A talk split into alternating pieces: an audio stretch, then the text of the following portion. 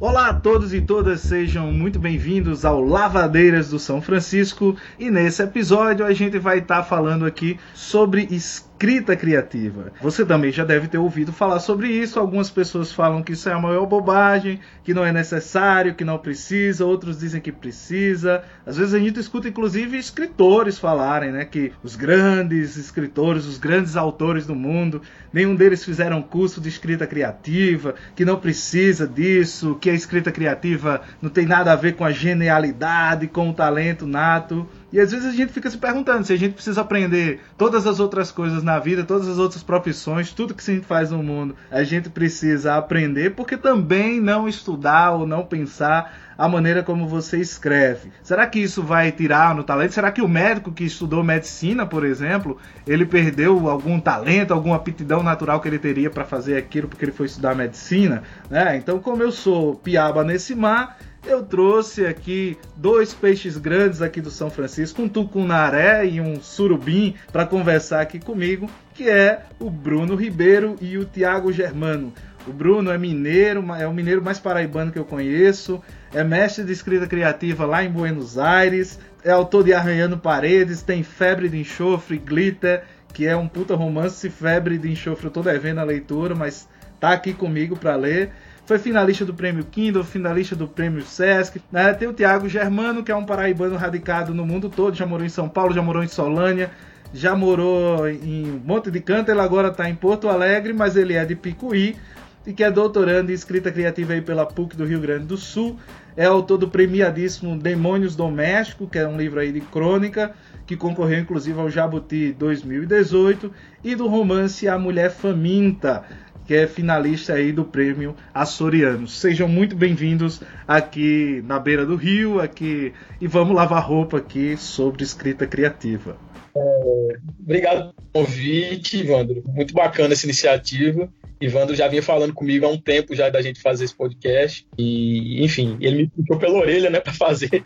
Falou, vamos, vamos fazer. E meu computador quebrou e eu tô conseguindo fazer aqui através do celular, mas muito feliz. Acho que as iniciativas têm que partir assim mesmo. Fazer e vamos fazer e pronto. E é um tema que me interessa muito, né? O escrita criativa. Eu tenho uma formação, né? Mestrado nisso. Fui finalista desses prêmios. Fui um dos vencedores do Brasil em Prosa também, o prêmio da Amazon um conto, Arte de Morrer, o Marta de o Braquícero. E acredito que também ano que vem deve estar soltando um livro de contos por aí. E eu acho que vou deixar o Thiago se apresentar e depois a gente começa os, os trabalhos. É, eu não tenho muito o que me apresentar, não. Acho que você já fez esse papel, Ivandro. Agora é tirar a camisa e pular aí nesse São Francisco, porque tá quente pra caralho aqui em Porto Alegre, imagino que por aí também. É, eu quero agradecer a vocês e pela oportunidade de estar com dois colegas de, de editora né, nesse podcast, falando sobre escrita criativa e, como você disse, vamos ver se, se isso vai servir para alguma coisa, né? Durante a discussão a gente, a gente vai, espera chegar a alguma conclusão a respeito do tema.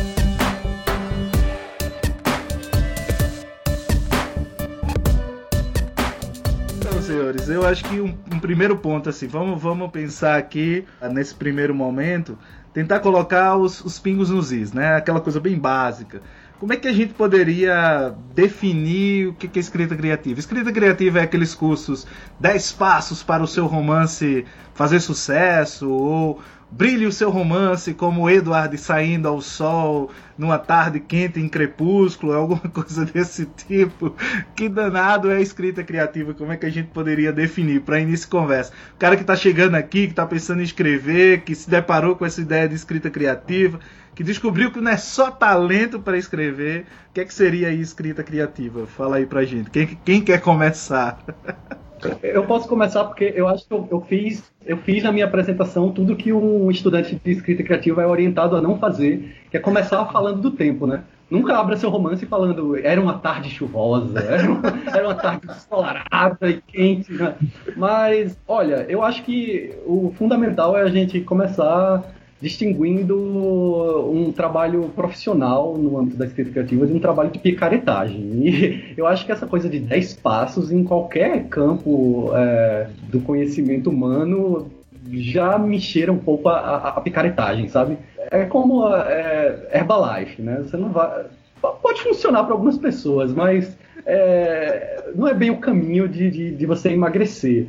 Eu acho, cara, e até uma discussão que eu queria abrir aqui, é que parte desse preconceito que você falou sobre escrita criativa, que eu acho que vem também da própria academia, é muito em decorrência do termo escrita criativa, o, conceito escrita criativa. Porque se a gente falasse de criação literária, que quem estuda escrita criativa estuda, na verdade, criação literária, grande parte desse preconceito ia ser limado, sabe? Porque a escrita criativa, para mim, pelo menos, não sei qual é a opinião do Bruno, ela existe a partir do momento que o primeiro escritor é, abriu, sei lá, o seu hieróglifo, o seu papiro e pensou: o que é que eu vou escrever agora? Qual é a primeira frase que eu vou colocar aqui? Então, o que a gente vê de escrita criativa hoje é um pouco do que ela, da formalização de uma área de conhecimento que, que, que para mim sempre existiu. Se eu for pensar, por exemplo, que as primeiras poéticas surgiram já na antiguidade clássica, ali já existia escrita criativa, sabe? Concordo plenamente, Tiago. Inclusive, o primeiro grande livro de escrita criativa foi o Poética, né? Do Aristóteles, eu acho. Um dos grandes livros de escrita criativa. Então, o próprio ato de sentar ao redor de uma árvore, trocar ideias sobre um texto, leia aqui meu papiro. Na época não tinha um cara chato, lê meu PDF aí, mandando e-mail pra pessoa. Leia aqui meu papiro. Isso já é, um, é uma. Essa troca já é escrita criativa de alguma forma, né? Você lê um original, ei, lê esse livro, acho que vai te ajudar. Entendeu? Essa troca de informações já é escrita criativa o que aconteceu foi que os americanos lá, na década de 60, 70, por aí, meio que formalizaram isso, uma disciplina, enfim. E por aí foi que nasceu a ideia da escrita criativa como disciplina que a gente conhece hoje. Uma disciplina como que é claro, o lado ruim disso é que no momento que você formaliza um pensamento como a escrita criativa, acaba que vai juntando picaretas mesmo, entendeu? Vai chegando essa galera, torne-se um escritor em 10 dias, é, escreva um livro premiado. E, é, no meu mestrado, a primeira coisa que a diretora sim, que é mais da Argentina. No primeiro dia de aula ela falou, ó, ninguém vai sair porque o escritor se faz escrevendo, né? O escritor se faz em vida, ou vida, seja lá o que for. Então, quando eu vejo pessoas vendendo, estou citando um best-seller, é porque, obviamente, há uma fórmula, você pode criar uma formulazinha de escrever um best-seller, escrever um típico livro premiado. Só que eu acho que a escrita é maior do que isso, a literatura é maior do que isso, e esses tipos de cursos eu acho que queimam muito a escrita criativa, sabe, como um todo porque colocam a literatura numa bolha, sabe? E nessa coisa da meritocracia, do sucesso. E eu acho que o caminho não é esse não, e a minha formação fugiu totalmente disso também.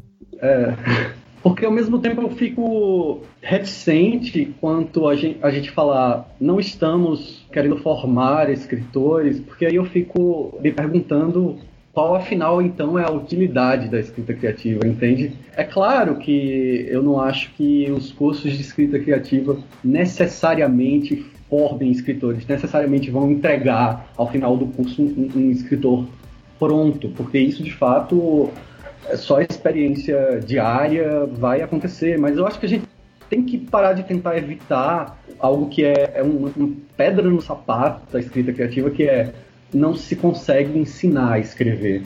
A, a literatura, tal qual toda e qualquer outra arte, a música, o teatro, a dança, é, ela é composta também por técnicas e essas técnicas são perfeitamente ensináveis e aprendíveis, utilizando aí talvez um neologismo. É claro, mas é claro que isso não vai fazer de você um artista, porque é, isso tem outro, é, é, são outras dimensões envolvidas. Envolve talvez uma consciência própria tua, questões psicológicas que vão além da, da tua experiência em sala de aula como professor, entende? Nem todo escritor é um grande artista, mas todo grande artista passa por um, um, período de aprendizado de técnicas, de exercício de técnicas, e a meu ver é isso que a escrita criativa propõe. Uh, mesmo, sei lá, grandes artistas fora da curva, como Van Gogh ou Picasso, passaram por um momento de estudo, alguns até academicamente, não estou dizendo que todos passaram temias, mas alguns passaram, e eu acho que, que a gente evita muito isso de dizer ah, nós, nós não estamos querendo formar escritores, quando na verdade grande, o grande objetivo da, da escrita criativa é esse. Se ela consegue ou não consegue, aí já são outros 500, mas eu sempre gosto de partir do princípio que a gente quer formar. É, eu não vejo como um, uma falta de humildade ou uma falta de ou um excesso de autoconfiança dizer que a, a escrita criativa pretende formar escritores. Pretende. Se ela consegue ou não, é, é o que a gente procure responder na prática diária com a escrita criativa e no. Vai lá, Brunão. Pronto, esse é o ponto que eu gosto de chegar, exatamente a questão do, dessa formação. O que eu condeno do termo é como ela é usada. Obviamente, se você vai entrar no mestrado, escrita criativa, no doutorado, de alguma forma você está passando por uma formação, né? Então, quando a Maria Negroni chegou e falou, você, nós não vamos estar aqui formando escritores, é uma vocação, porque se você se coloca como alguém que vai formar alguém, então você vai ter que formar essa pessoa. Ela está parando lá para se formar. Só que muitas pessoas da minha turma não, não viraram escritores, digamos assim. Foram para outros caminhos. Então, ela podia até pedir o dinheiro de volta, né? Neita, não, não me formei um escritor. Então, por isso que eu acho que esse tipo de informação vem mais do aluno, digamos assim, do que da própria instituição. Eu, por exemplo, entrei nesse mestrado sabendo que eu queria, assim, eu já tinha o que contar, digamos assim, meu projeto já tinha mais ou menos então o mestrado veio me dando um alimento, um alimento para aquilo que eu já tinha, que eu já queria, enfim eu fui ganhando certos recursos, certos procedimentos literários, mas é, muitas vezes a pessoa não tem essa formação, ela não sai formada. Então, por isso que eu acho que muitas vezes as pessoas vendem esses cursos dessa uma maneira equivocada. Mas, obviamente, o objetivo é para você aprender, eu, eu, concordo plenamente com isso do, de aprender a escrever. Tem como sim você aprender a escrever melhor, isso é, para mim é muito óbvio, inclusive. Acho que é uma discussão até boba, né, que a gente fica batendo às vezes com as pessoas. É lógico que você pode aprender a escrever bem, assim, tem inúmeras técnicas, muitas coisas que você pode aprender que mal não vai fazer, sabe? É o que eu sempre penso, uma leitura, uma técnica nova que você aprende, não vai te fazer mal, não vai te tornar um péssimo escritor, sabe? Mas eu tenho sim críticas à, à, forma como algumas pessoas colocam. Acho que sim, que é muitas vezes publicidade enganosa. Acho que a literatura é um meio muito difícil e muitas pessoas sensíveis estão envolvidas nisso, sabe? É um meio que a pessoa bota muito dela, muitas vezes ali no texto, e acho que muito, muito baixo vender dessa forma, assim forme-se um escritor, entende? Eu acho que é mais a forma, né? Eu acho que a gente concorda, meio que discordando, mas é meio que por aí. A forma como se coloca, se incomoda. Às vezes eu tenho a sensação de que o que as pessoas estão criticando, na verdade, são esses cursos, tipo 10 passos para isso, 10 passos para aquilo. Mas aí tendem a colocar dentro dessa crítica tudo dentro do mesmo balaio. Não sei se vocês é, pensam isso. Eu acho que também tem, um, tem uma, uma coisa um pouco do ego de acreditar que também não é possível é, você aprender algo, ou que, que alguém que está estudando é, escrita, aí eu, acho que vocês, de uma certa maneira, deixam muito claro na, na, no que vocês disseram, que é que quem, quem faz um, um, ou quem estuda escrita criativa não necessariamente será um escritor brilhante. Eu acho que às vezes as pessoas pensam isso, que aí esse cara vai ter que ser. É como se eu tivesse fazendo uma espécie de de contrato com um objetivo final. Né? Quase que quando você vai para o cirurgião plástico, você quer sair mais bonito, então você quer um resultado. E o que eu percebo é que, que a escrita criativa não, não te garante um resultado, mas ela te garante um meio para que você obtenha um bom resultado. Não sei se é, se é, se é por aí. E aí é, tende a, a, ter um certo desprezo. Não sei se vocês também encaram isso, que há um certo desprezo, um certo preconceito. E aí o cara vem e me diz assim: ah, mas o, o Machado de Assis, sei lá, ou, ou a Clarice Lispector, ela nunca fez uma aula sequer de escrita criativa, ou o Flaubert, né, uh, nunca fez escrita criativa. Mas esses caras, quer queira, quer não, eles estudaram algo, eles, eles pensaram, eles, eles tentaram sintetizar ou achar uma técnica para que aquilo funcionasse, né? E aí, como é que vocês, como é que vocês conseguem encarar esse, esse tipo de crítica? Isso vem da ingenuidade de quem, de quem faz a crítica ou isso vem de um completo desconhecimento ou de uma má vontade, sei lá. O que, que vocês atribuem a esse, esse tipo de, de ranço? Para usar uma palavra que está na moda, né? Esse tipo de ranço a, a escrita criativa? Não é nada disso, sabe? Eu acho que, na verdade, é, é malícia, pouco de malícia, um pouco de recalque também, sabe? É, essa questão de que grandes escritores não passaram por laboratórios de escrita criativa é talvez um dos grandes mitos do meio.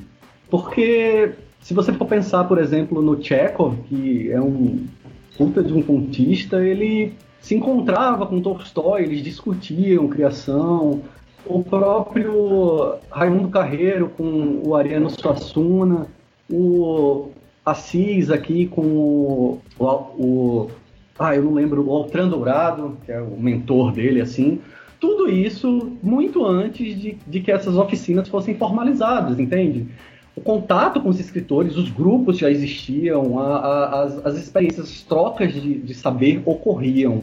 E eu acho que isso fala muito de, daquele, daquele conceito que eu te falei da escrita criativa, que para mim é, transcende a, a, academia e transcende a construção de um saber formal.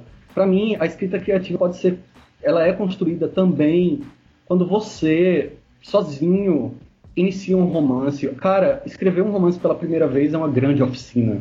Mesmo que você sozinho esteja fazendo isso, mesmo que você esteja fazendo da forma mais processual possível, sabe? Você, é, você tá, tá lendo enquanto você está escrevendo, você está arriscando, você está errando.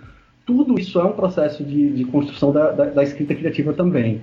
E aí eu, eu, eu falo de malícia e eu falo de recalque porque tudo, tudo isso ocorre muito no âmbito da internet e a gente vê que tudo na internet vira uma questão de times, né? De, de, é quase maniqueísta, assim. Quem apoia, quem não apoia. Eu tenho a impressão, assim, que se convencionou falar na, na galera da escrita criativa. Ah, tem ali a galerinha da escrita criativa que está num determinado nicho e eu, que não sou desse nicho, condeno tudo isso aí que eles pregam. Quando, na verdade, há um, há um diálogo é, entre, entre esses dois nichos, sabe? Eu mesmo já levei, cansei de levar livro de, de gente que, que depois eu vi tristemente criticar a escrita criativa quando essas pessoas estavam sendo lidas na universidade por conta do, dos cursos de escrita criativa. Hoje eu não faço mais isso, hoje eu não levo mais, porque eu acho assim que o papel do escritor, o papel do intelectual Uh, eu sou meio marxista nisso, assim. Tem, tem, tem a ver com a proposta maior, tem a ver com pensar o mundo. E eu acho que essas pessoas, o pensamento de mundo dessas pessoas é, é, é, é completamente catastrófico. E eu uso essas pessoas mais como contra-exemplo do que como exemplo. Mas elas também estão assimiladas, também estão acolhidas pela escrita criativa, sabe? Os escritores mais caóticos em termos de processo criativo são estudados também pela escrita criativa.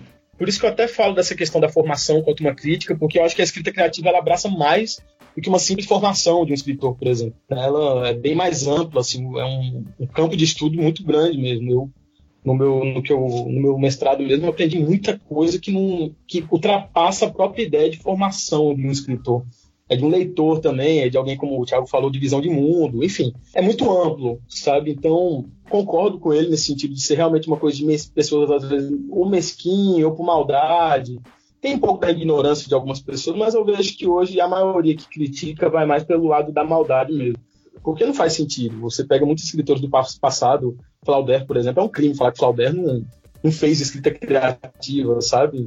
acho que, como o Thiago falou no começo, o termo escrita criativa gera um estranhamento nas pessoas, né? talvez criação literária. Mas foi um dos escritores que mais se debruçou no estudo da literatura, né? O próprio realismo é realismo por causa dele. Hoje, falar em Flaubert sem pensar na ideia de escrita criativa é impossível. Você pega, por exemplo, os beatniks mesmo, né? Que eles, beatniks, são como o nosso exemplo de escritores que não estudam, né? Que só bebem, mas é totalmente contrário, né? Assim, Burroughs, por exemplo, era um grande intelectual, Inclusive tem um curso dele no YouTube de leitura criativa, coloca é creative reading, assim, é incrível. São uma série de cinco vídeos dele se debruçando em vários livros. Era um cara que sabia muito, lia muito bem. Então você pode chapar o corpo, pode ficar surtadão e louco, mas os caras liam também, assim, eles ficaram putos. Dia desse eu fui apresentar o Lou Reed em, em Souza, falar uma palestra sobre ele, o músico Lou Reed, que enfim, para mim é mais escritor do que músico. Que viveu nas ruas também, uma vida totalmente marginalizada e era um grande leitor, assim, sabe? Então não estou dizendo também que, sendo aquele cara chato que diz tem que ser grande leitor para ser um grande escritor, não, mas eu estou dizendo que essas pessoas que são usadas de exemplo como escritores marginais, que não estudam, eram pessoas que liam, assim, eram pessoas que tinham conhecimento literário de alguma forma, não, não saiu do nada, sabe? Nenhuma obra sai do nada, sai de algum lugar. De, de onde vai sair, não sei, mas sai de algum lugar.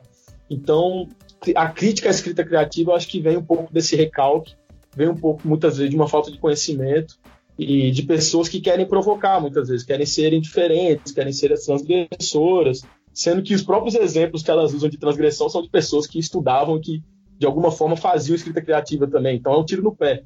Então hoje eu levo na piada, sabe? Muitas vezes. Assim, o cara chega e fala: Colebeck fez escrita criativa? Fez, da forma dele, mas fez. É um cara que.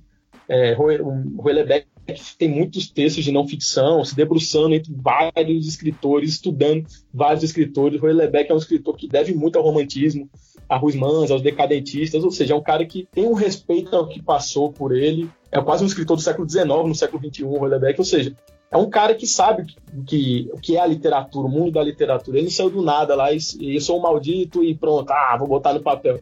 Não é assim.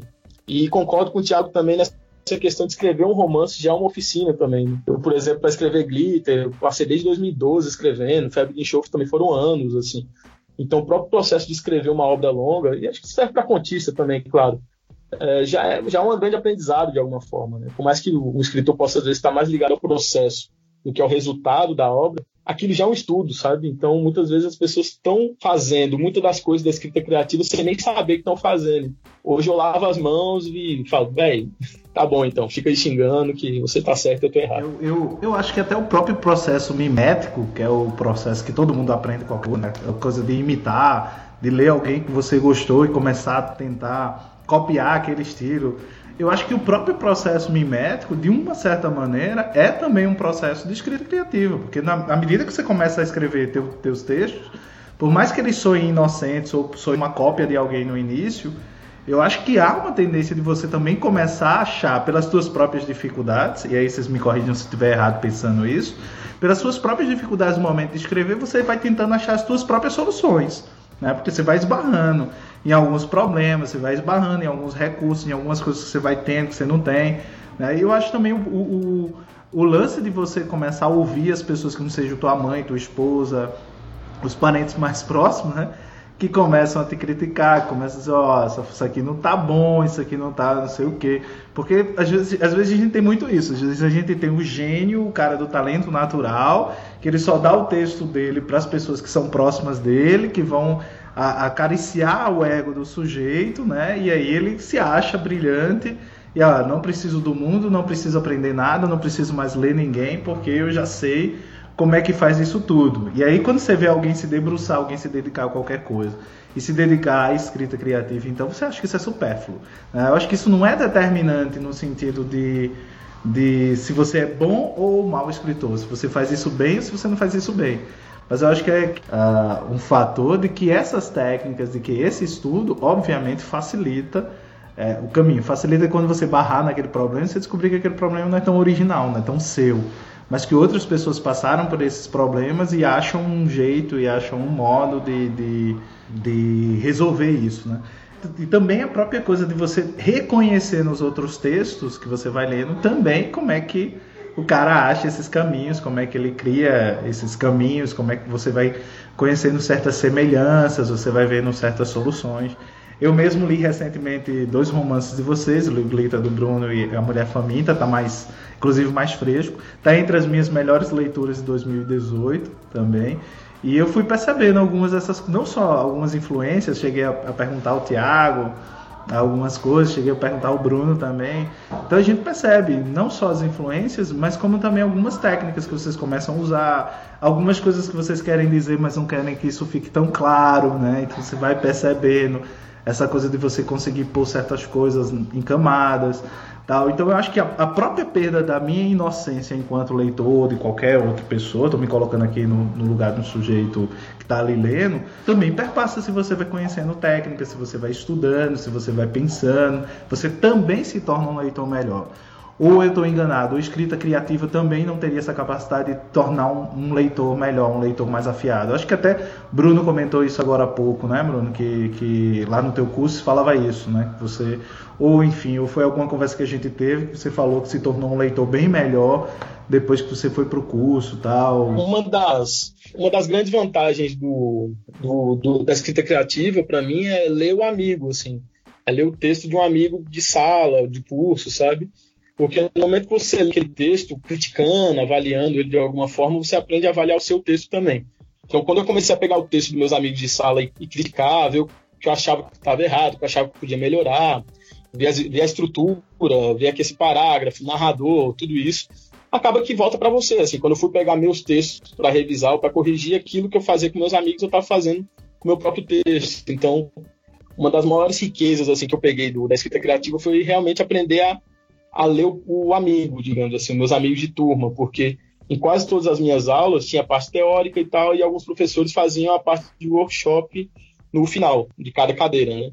Que era todo mundo sentado, cada um trocava os textos, lia o texto, então você passava por aquela espécie de sabatina com uma turma de, sei lá, 20 alunos, assim, que era a minha turma, falando do teu texto. Isso é muito rico. Você lê o texto de 20 alunos, esses 20 alunos lerem o seu texto também. E essa troca é muito rica, né? E por isso que eu digo que escrita criativa é uma coisa que todos fazem de alguma forma, todos que estão envolvidos com a palavra, né? Porque esse ato de passar um texto para o outro ler já faz parte da escrita criativa. Então eu aprendi muito lendo. Realmente foi é, um dos grandes aprendizados que eu tive no, nessa disciplina. Imagino que o Thiago também. É, sem dúvida. Eu acho que se você não pode garantir que depois de uma oficina ou de um curso de escrita criativa você vai ter um escritor, isso a gente já é voto vencido, né? A gente não pode garantir. A gente pode garantir que um, um leitor melhor vai sair dali. Isso, é uma, isso é, eu acho que isso é uma verdade. Isso é, é, é, o Assis também aqui, quando, ó, não prometo que vocês saiam daqui publicados, leitor melhor você vai sair da sua própria obra e da obra do colega. É, e isso é fundamental, concordo absolutamente com o Bruno, porque acho que é a oficina de escrita criativa é um dos poucos espaços que você vai poder contar de fato com a sinceridade do outro, sabe? Porque é, talvez seja a experiência de você é muito mais um, um, uma espécie de condescendência ou, ou condescendência absoluta ou silenciamento ninguém vai escrever absolutamente nada sobre o livro, ou o extremo oposto, que é uma crítica completamente acachapante, que não tem talvez tanto a ver com o que você escreveu, mas com aspectos externos à obra.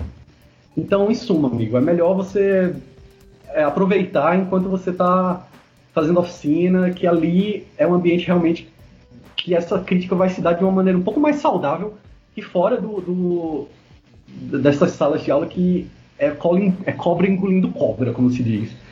Só queria acrescentar uma última coisinha a respeito da, da, da questão da crítica e do, da resistência acerca da, da, da escrita criativa, que eu acho que isso tem muito de um tiro no pé, sabe? De um tiro que sai pela colatra, talvez. Essas pessoas que comumente criticam a, a escrita criativa fazem isso de uma forma a reforçar uma ideia de que elas estão em busca do, do conhecimento democrático. Ah, não, vocês aí estão defendendo uma literatura institucionalizada, uma literatura que passa necessariamente por uma oficina, coisa que a gente nunca faz. Mas essas pessoas, na verdade, estão dando um tiro no pé porque é, essa, essa resistência é, no fundo, uma, uma grande mostra de vaidade e de reserva de mercado, sabe? Assim, eu sou talentoso, eu aprendi sozinho, e você que está aí tentando nadar nessa piscininha com bolinhas, com boias nos braços, atrás de agradar o professor com seu texto de oficina, é, a sua literatura não vale nada diante da minha, que é tão especial, que é, que é tão genial e que eu aprendi sozinho, sem fazer o menor esforço. É, eu acho que, no fundo, essa, é, essa, essa crítica é muito mais nociva nesse sentido, na ideia de que a literatura brota como, um, como agricultura, sabe? Feijãozinho no, no algodão. E não é assim é, não, não, brota. É fruto de trabalho, é fruto de, de, de, leitura e de muito esforço e de muito suor. E vocês não acham que tem também uma coisa assim. Que quem faz algumas dessas oficinas acaba criando também um network, acaba conhecendo outros escritores, os próprios professores que conhecem editores, enfim, eles estão dentro de um meio literário, não adianta pensar que o meio literário não tem esses encontros, não tem essas conexões, não tem essas redes de relacionamentos. E aí, vocês não acham que também rola uma coisa de dizer assim, ah, o carinha que fez a oficina, sei lá, se tá o Marcelino Freire, ele vai ter uma facilidade para ser publicado, porque se o Marcelino Freire gostou dele, dando um exemplo de uma das, das oficinas famosas, né? E o Marcelino Freire curtiu, vai lá, tal. Aí fiz a oficina do, do, do Bruno Ribeiro, da Débora Gil é, Pantaleão, trazendo aqui pro, pro, pro lado da Paraíba, né?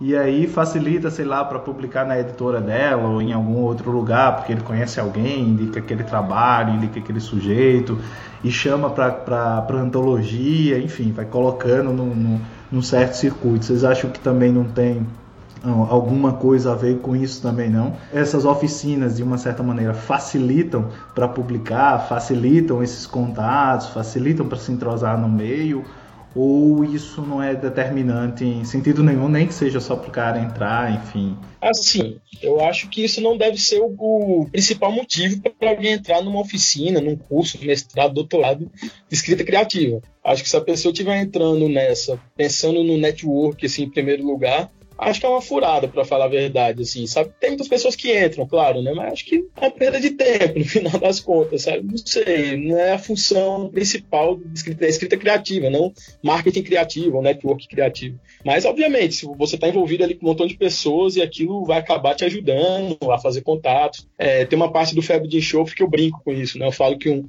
professor de escrita criativa tá lá dando aula e chega uma aluna para ele e pergunta professor, o que é que eu posso servir no meu lançamento? É, assim, de coquetel, sabe? O que, que o senhor indica? Aí o professor manda ela tomar no cu, chega em casa e dá um tiro na cabeça. e meio é uma brincadeira, né?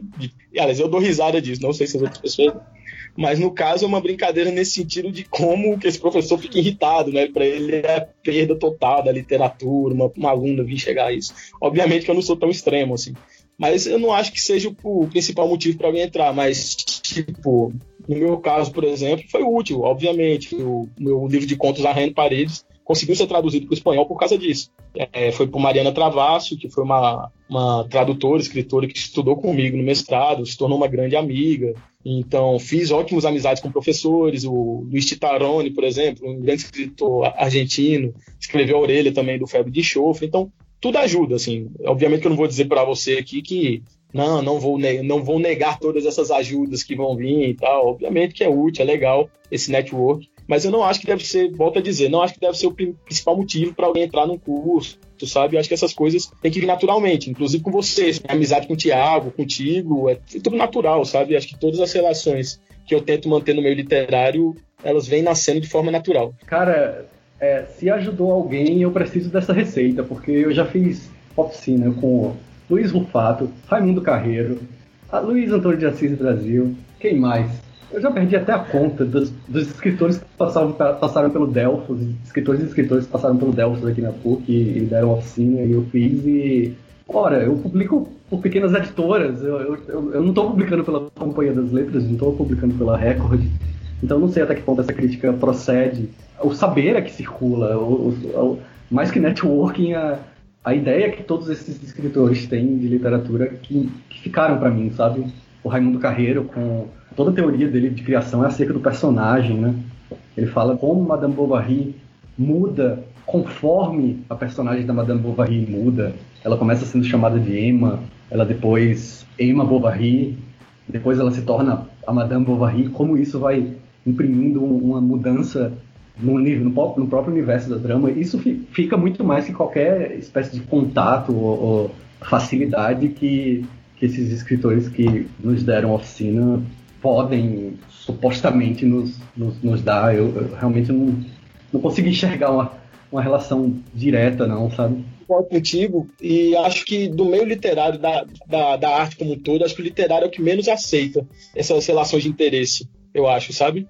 porque essas relações de interesse me parecem muito óbvias, assim, de algumas pessoas. Quando elas se mostram, que querem são mais interesseiras e tal. Acho que o meu literário pega muito rápido essas pessoas, assim. Então, eu acho que realmente o que fica é exatamente essa relação, né? É o, como eu falei, o Luiz Tatarone, por exemplo, escreveu A Orelha do Febre de Enxofre, mas começou a nossa relação por uma paixão pelo Fogo Pálido, o livro do Nabokov. Eu li esse livro, achei sensacional, assim, eu queria fazer algo daquele jeito, até no Febre de Enxofre eu queria tentar fazer um livro que se desconstruía de alguma forma, assim, que o narrador não é confiável, enfim, eu achei aquilo incrível. E foi a partir dessa relação com o um livro, um amor por um livro, que a gente se tornou amigo, ele decidiu escrever a orelha, enfim. Então as coisas eu acho que nascem mais não de interesse, sabe? É mais dessa paixão pela palavra mesmo, que vai juntando as pessoas. Hoje, eu, todas as relações que eu tenho no meio literário partem de paixão mesmo, de um cara que gosta de um livro tal. A gente aqui, por exemplo, tem essa relação com a escrita criativa, então nunca partiu. Acho que realmente que a palavra network ela entra como ruído até no meio artístico, assim. Existe, existe, mas eu não acho que seja uma coisa que, que encaixe bem, para falar a verdade. Comigo, por exemplo, não, é uma coisa que eu busco. Eu busco, tento buscar relações um pouco mais honestas e que partem mais pelo amor ao livro. Partindo, partindo agora para um, um outro ponto, um outro aspecto, e às vezes eu escuto isso, mas enfim, muito mais uma curiosidade minha também, e, e talvez uma decorrência do, do, próprio fato da consolidação da escrita criativa como uma área acadêmica mais, uh, que é a tendência a se criar escolas. Vocês acham que isso tem, tem acontecido? Tipo, uma escola CIS Brasil de escrita criativa, uma escola Marcelino Freire, uma escola Raimundo Carreiro e assim sucessivamente. Vocês acham que isso é, tem acontecido, que existe de fato características é, de quem foi ou de quem foi aluno de cada um desses, que, que, que, se traduz no texto deles, que se traduz em alguma técnica, que se repete em algum tipo de coisa, ou, ou, ou vocês acham que isso não acontece? Acho que isso converge um pouco naquela crítica que se faz. É, é interessante, né? Porque a gente está sempre falando assim de crítica, a crítica que faz a área do conhecimento. Eu acho que isso é, é até certo ponto natural, porque é uma área que está tá procurando se estabelecer agora, né? Então, a gente tem que se entrincheirar, parece. Tem que delimitar o campo numa trincheira, parece, né? Mas, enfim, eu vou, vou partir da, da crítica que se faz, que é de que os alunos de escrita criativa escrevem todos de uma forma igual de uma forma uniforme. E aí eu dou um, um exemplo muito prático, um exemplo uh, mais próximo a mim, que é a oficina do Assis que eu fiz durante um ano, e ao final da oficina a gente produziu um livro de contos, o Onisciente Contemporâneo. Depois a gente inclusive fez o segundo volume, o Translações Singulares, fez um terceiro, no terceiro convidou alguns colegas, o Bruno participa, né, o Não Culpe o Narrador, enfim, a gente faz, a gente faz esses livros e, e, e, e, essas coletâneas de conto e nunca você vai encontrar um conto igual ao outro, cara. Porque tem desde o conto ali sobre, na tradição mais literatura hétero, de classe média, branca, apartamentista, digamos assim, até uma fantasia sobre um unicórnio que transa com boto rosa e, sabe, aquela é, prosa de realismo fantástico, um pouco mais é, fora do, da curva do boom latino-americano e mais próximo agora do que está se fazendo em termos de, sei lá, fantasia. Tem de tudo, cara. Eu, eu não acho que, que exista uma uniformidade. A uniformidade que eu acho que existe, na verdade, num, num gosto, um certo tipo de gosto literário que o mercado acaba privilegiando, que as editoras acabam privilegiando. E aí, é, talvez por uma coincidência infeliz, pra gente que, que trabalha com escrita criativa, ou feliz, eu não sei, porque de fato é uma literatura que está tendo um certo êxito. Os escritores que passam por esse, que, escrevem, que são representantes desse tipo de literatura, passaram ocasionalmente por oficinas criativas, mas não é toda oficina criativa que você vai encontrar um, um cara que escreve do jeito do Laube, entende? Não, não é. Tem várias vertentes e vários tipos de escritores que, que procuram essas oficinas. É exatamente isso mesmo. Eu, assim, tem um tipo de escrita, muitas vezes, que é a escrita limpa, aquela escrita que deve muito ao realismo que a gente conhece, entendeu? Da descrição, da construção de personagem, a narrativa mais clássica mesmo, o romance que ela muitas vezes é considerada a prosa de escrita criativa, né? Falar, ah, aí, tipo prosa, né? Aquela prosa feita, digamos, limpa, assim, né? E tem mesmo, assim, obviamente que há uma repetição, mas eu concordo com o Tiago numa coisa, que é a questão do mercado. Muitas vezes é o mercado que dá esse tom, que é aquela prosa do resultado, que tem que estar tá bem acabada, que não se permite muitos experimentos, muita coisa que sai da curva, da linha reta, sabe? Aquela prosa no sentido mais puro da palavra perfeita, digamos assim, né?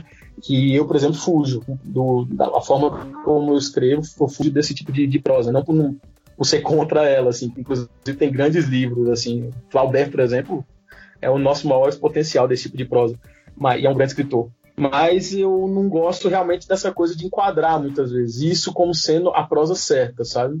Isso me incomoda. Mas eu não acho que é culpa da escrita criativa. Acho que é outro outro ruído que a gente tem aí ao falar que isso é culpa, que é prosa de gente de escrita criativa, porque eu tive a mesma experiência do Tiago, assim.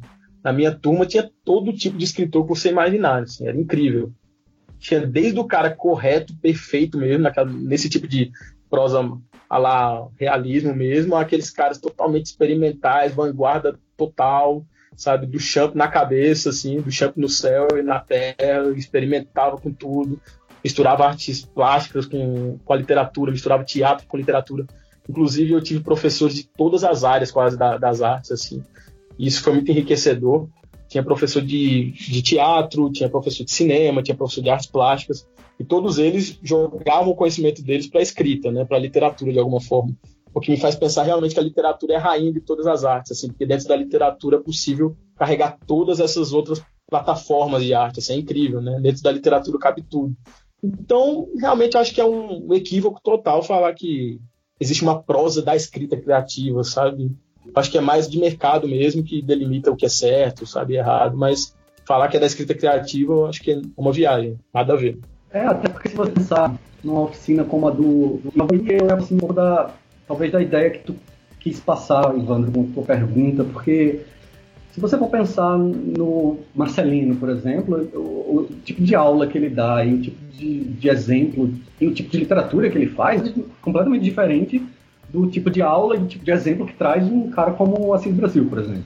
Uh, mas eu não vi o, o Marcelino nunca chegando para um cara que que traz uma prosa como essa que o Bruno diz, que é muito tributária do realismo, e dizer, cara, isso aqui tá uma porcaria porque você não usou um adjetivo estiloso, porque você não, não rompeu com a forma, porque você não, não, não tem nenhuma ruptura estética aí, então presta teu, teu texto. Muito ao contrário. O, o mesmo caso, o próprio Assis, que eu já vi elogiando textos com, com uma carga lírica mais elevada, digamos assim. Então, acho que, que não, não procede muito não essa coisa das escolas. As escolas que talvez me interessem mais falar sejam as escolas que estão surgindo nesse cenário de multiplicação, de, de escolas que fazem um trabalho sério. A Julie Funk aqui, do, do Frank, aqui de Curitiba, tem uma, escola chamada ESC, bem legal. Ou, a Débora Gil Pantaleão e o Bruno aí estão fazendo um trabalho super legal aí na Paraíba. Enfim, o Raimundo, que continua com, com a oficina dele em Pernambuco, essas escolas me interessam mais. o Sidney Hopper também faz um bom trabalho. Esse.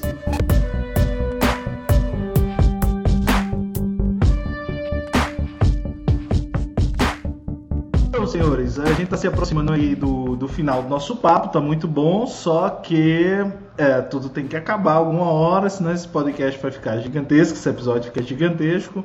E aí eu queria fazer uma pergunta bem específica, eu acho que de uma certa maneira vocês já conseguiram demonstrar qual é a importância da, da, escrita criativa.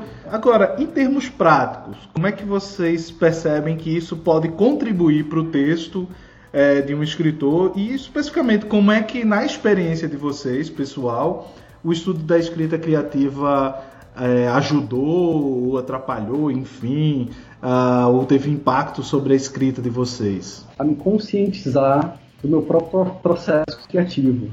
Tem, tem gente que não gosta, né? Eu lembro do Caetano Veloso falando que nunca foi para uma sessão de terapia porque achava que se resolver próprios traumas, jamais escreveria música.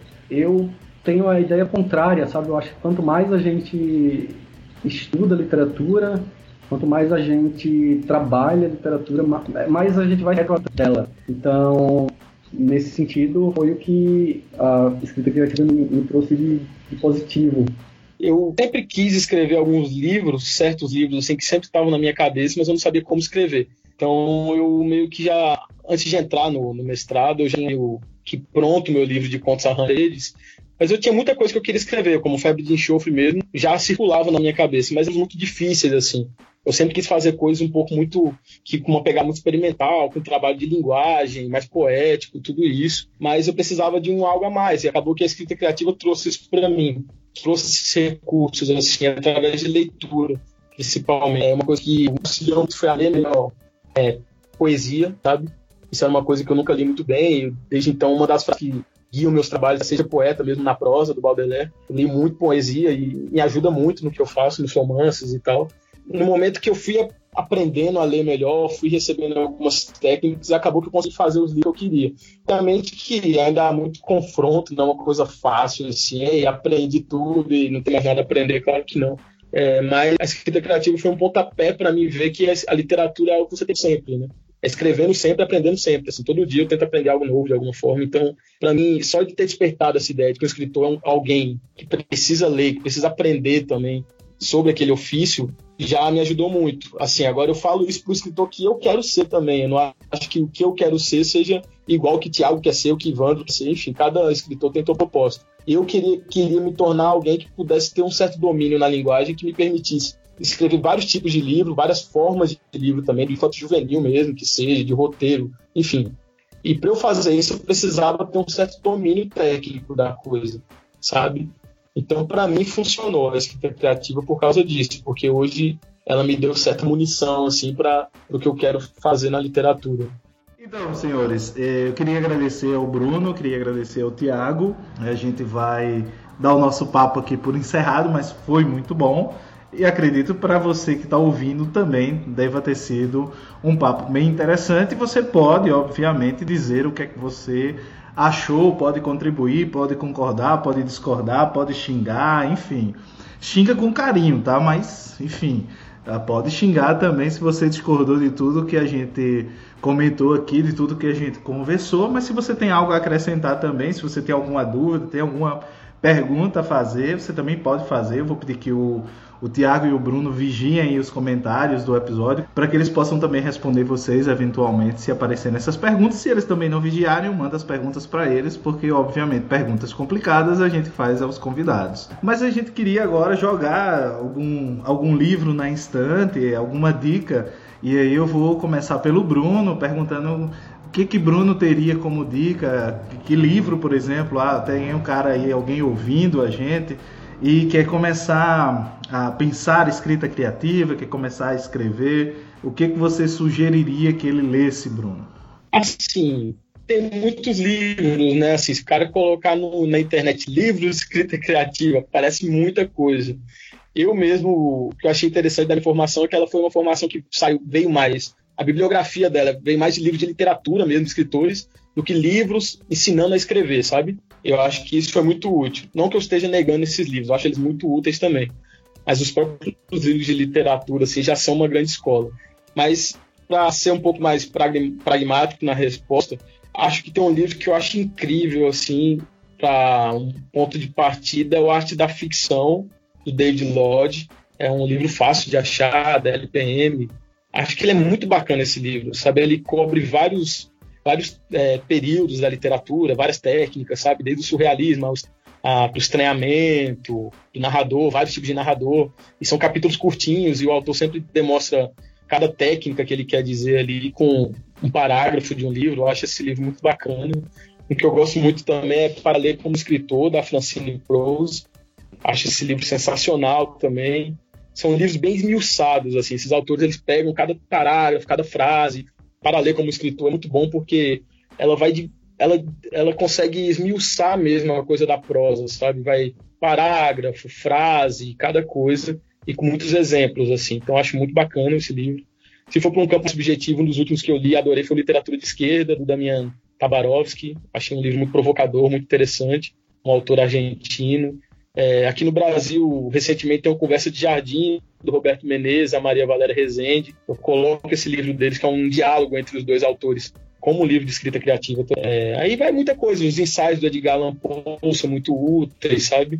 Mais estranho que a ficção do Chuck Palahniuk, que é um livro em que o Palahniuk, que é o autor do Clube da Luta, né, por aí vai, se debruça um pouco no próprio processo criativo dele, que eu me inspiro muito, eu gosto muito do Palahniuk, que é um autor que, de partida para mim, sabe?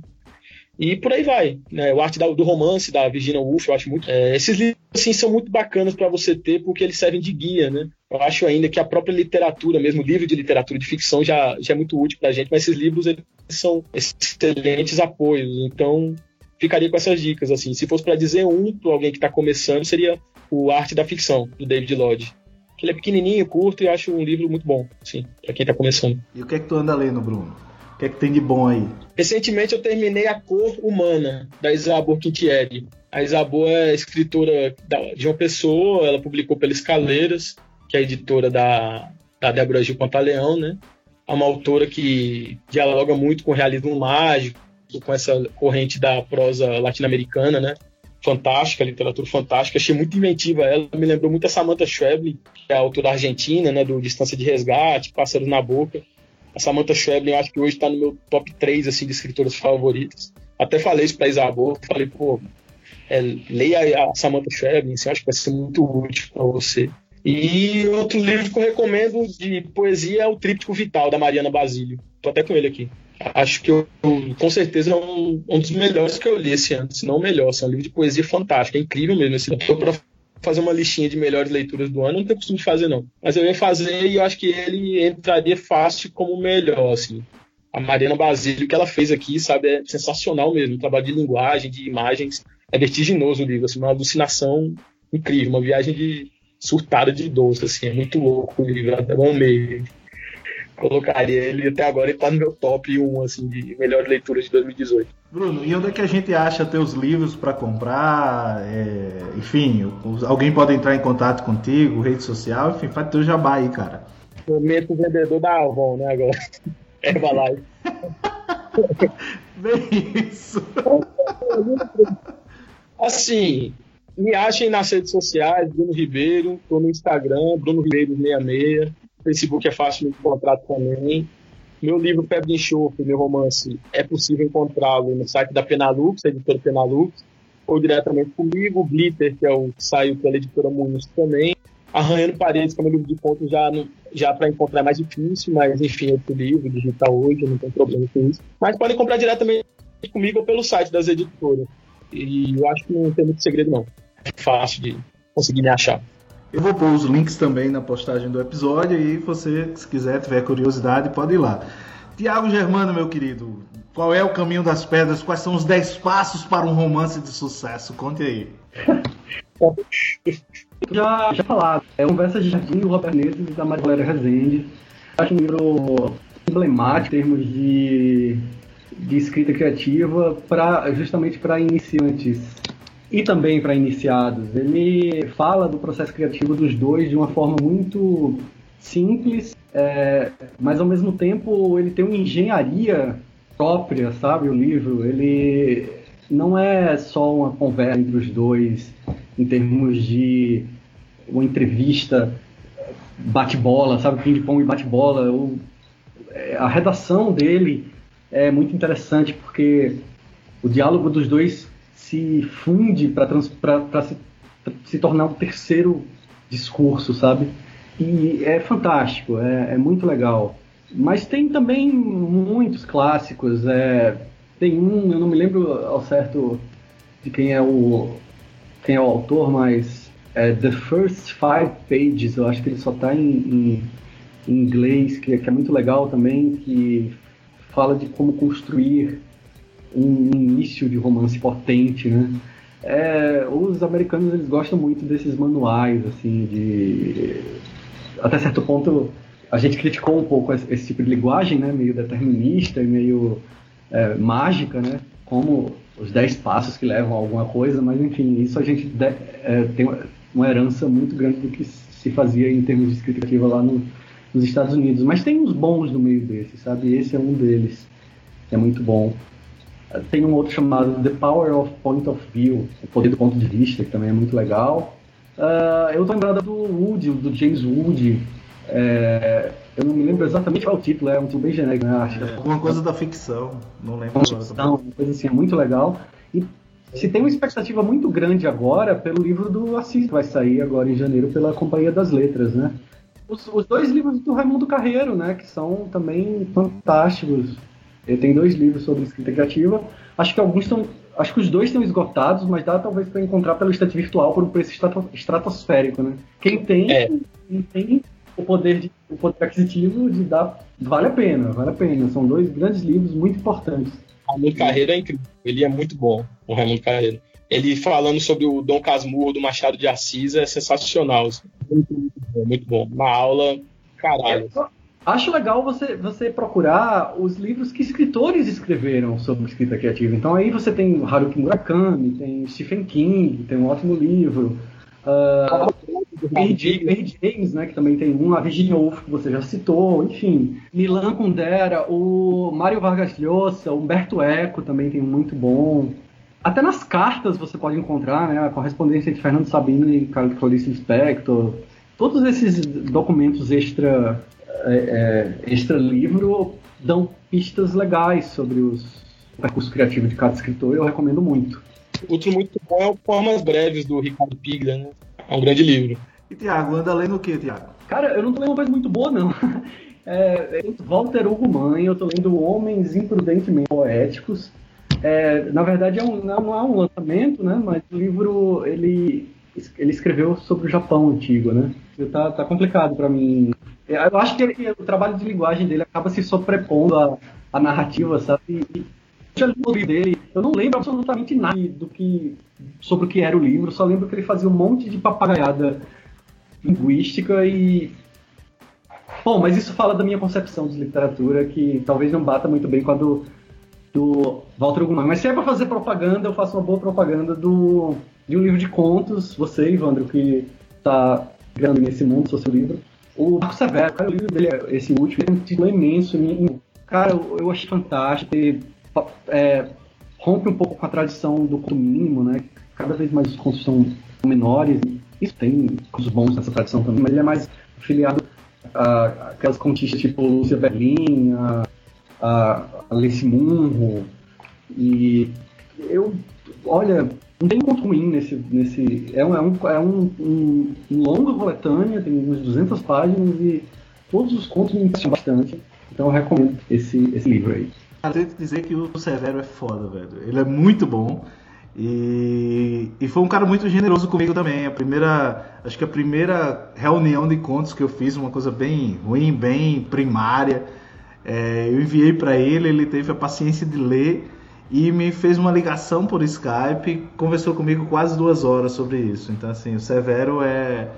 é enfim, é incrível. Para mim, é um dos, dos maiores contistas que a gente tem hoje no Brasil. Afirmo isso sem muito sem muito pudor e sem muita dúvida, entendeu? É um, um puta contista, um grande contista. Tem dois grandes livros. Esse segundo eu acho que consegue ser superior, inclusive, ao primeiro livro de contos dele. Tô devendo ler as crônicas dele né? É, e eu acho fantástico.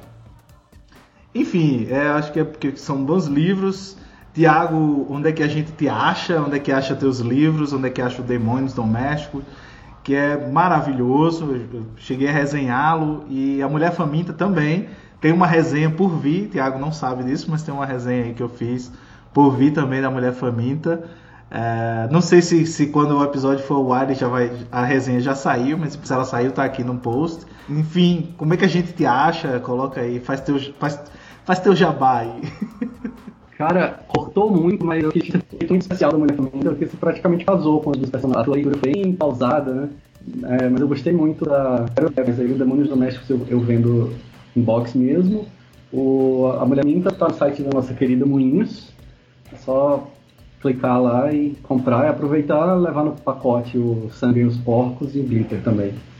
Que aí a gente tá, fica os três representados. Muito bom. Sigam o que você acha. Siga, siga. Fala, Bruno. Só falar uma notícia aqui. Eu falei já de você sobre isso, que eu já estou me organizando aqui para fazer uma especialização criativa aqui em Campina Grande e até em João Pessoa. Aproveitar o podcast aqui para falar em primeira mão. Vocês dois já são mais que convidados para entrarem nessa comigo, serem professores também. Vai ser a primeira especialização escrita criativa da Paraíba.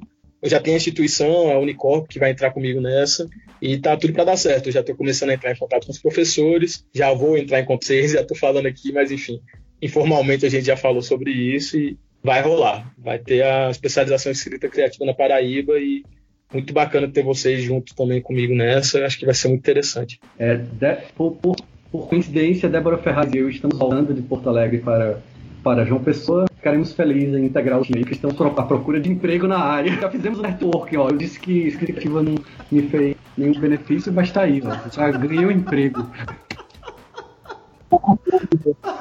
faça, entre em cursos de escrita criativa e faça network, viu? Coaching, coaching literário. Muito bom. Você aqui, o nosso muito obrigado. A gente agradece ao Tiago e ao Bruno pela disponibilidade de estar aqui com todas as implicações dessa internet péssima na noite de hoje. Mais um beijo grande a todos vocês e até o nosso próximo Lavadeiras do São Francisco. Espero que vocês estejam aqui de volta uh, para nos ouvir mais uma vez, conversando aí com, com outros convidados ou com esses mesmos convidados sobre outros temas e sobre outros assuntos. Um abraço grande e um beijo para todos vocês. Tchau, tchau. Até mais, hein? Obrigado. Valeu, mais, galera.